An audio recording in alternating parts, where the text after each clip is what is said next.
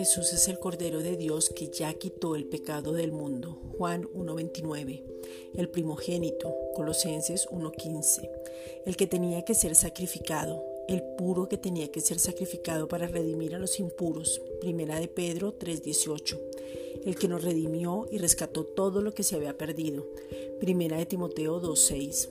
Él se colocó como sustituto, puro. Hebreos 10.5.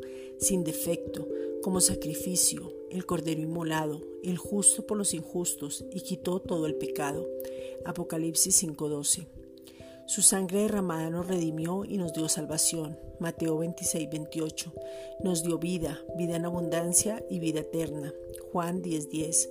Él cumplió la ley y no tuvo ninguna mezcla de ley. Se hizo pecado para que nosotros fuésemos hechos justicia de Dios.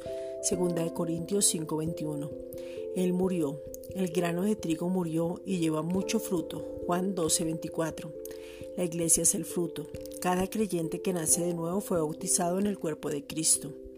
Como consecuencia de su obra completa, perfecta y suficiente, el Espíritu Santo nos habita, guía y el fruto se manifiesta porque tenemos esa nueva naturaleza. Hebreos 10:15.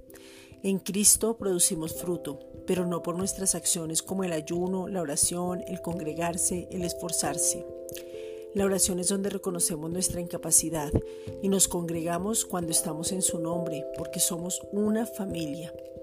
Gracias Padre porque el fruto se manifiesta normalmente en nuestras vidas a causa de la naturaleza nueva que tenemos y por tanto todo lo que hacemos es la manifestación de lo que somos.